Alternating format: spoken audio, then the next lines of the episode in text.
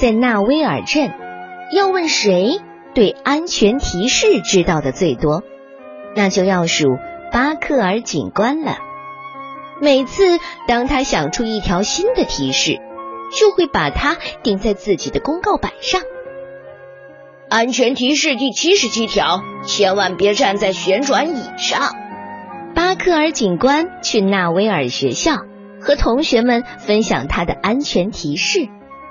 没有人在听，有时候还有人在打呼噜呢。演讲过后，学校里一切还是老样子。校长陶佩尔夫人正从墙上取下欢迎横幅。巴克尔警官对他喊道：“嘿，我我我说我说，你千万别站在旋转椅上。”可是，就连陶佩尔夫人都没有听见。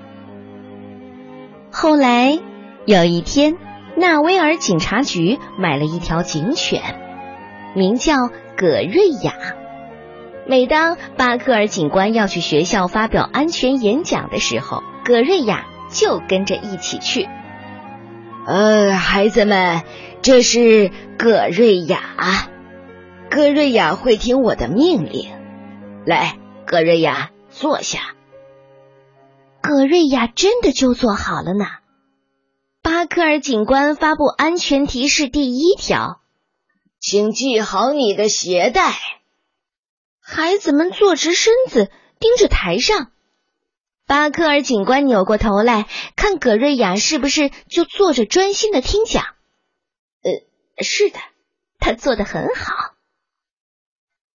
安全提示第二条：地上撒了东西，一定要马上擦干净，免得让别人滑倒。孩子们瞪大了眼。啊，哦！巴克尔警官又扭头看看葛瑞亚，啊，真是一条好狗啊！巴克尔警官又想起一条安全提示。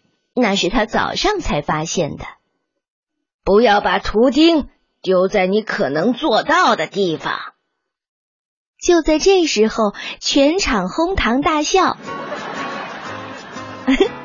你知道现场发生了什么事儿吗？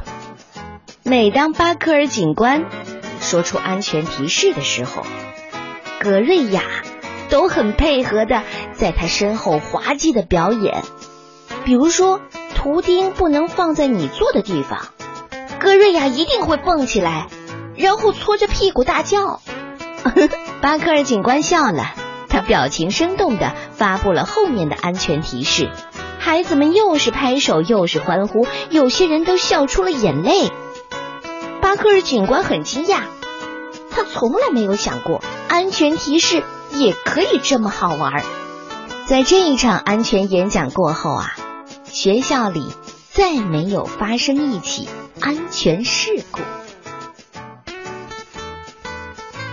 第二天，警察局收到了一个巨大的信封，里面塞满了纳维尔学校的学生们写来的感谢信，每封信上都画着葛瑞亚。巴克尔警官觉得这些画真的太有想象力了。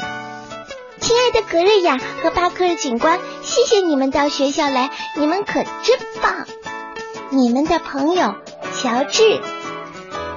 亲爱的格瑞亚和巴克尔警官，谢谢你们给我们讲的安全提示。很快，希望可以再见到你们哦。你们的朋友凯莉。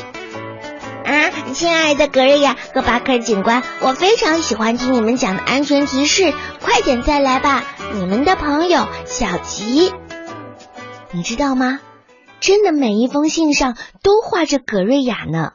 而巴克尔警官最喜欢的一封信是写在一张星形的纸上的，上面写着：“您和葛瑞亚是最佳搭档，你们的朋友克莱尔，顺告我总是戴着一顶安全帽。”这是您说的安全提示第七条。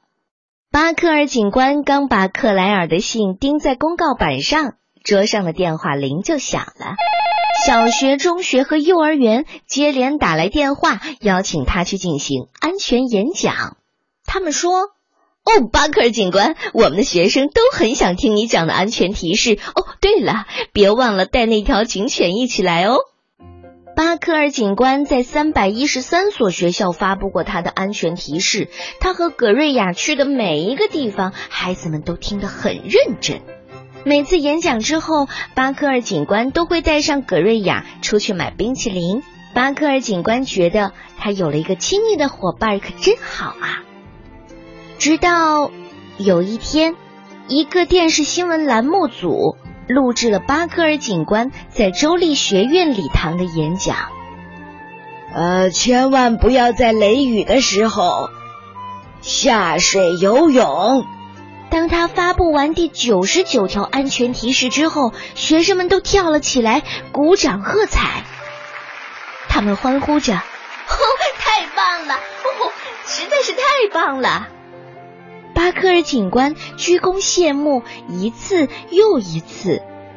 当天晚上，巴克尔警官在十点钟的新闻节目里看到了自己。第二天，纳威尔学校的校长打电话到警察局：“哦，早上好，巴克尔警官，今天轮到我们学校听您的安全演讲了。”可是巴克尔警官皱起眉头。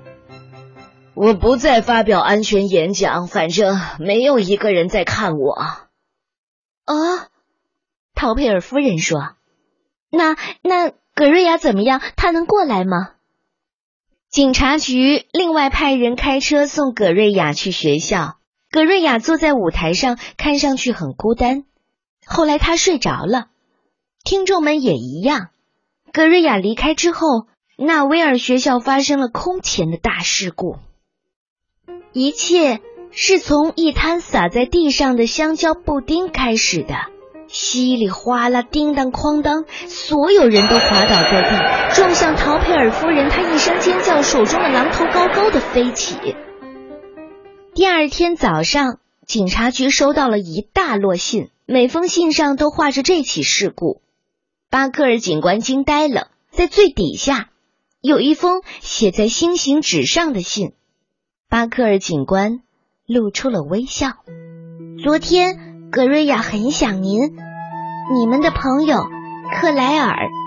顺告，别担心，我还戴着安全帽呢，因为您的安全提示第七条我还记得。格瑞亚在巴克尔警官的鼻子上舔了又舔，巴克尔警官在葛瑞亚的背上轻轻的抚摸。这时候，巴克尔警官想出了他迄今为止最棒的一条安全提示。安全提示第一百零一条：永远和你的亲密伙伴心手相连。哇，你知道吗？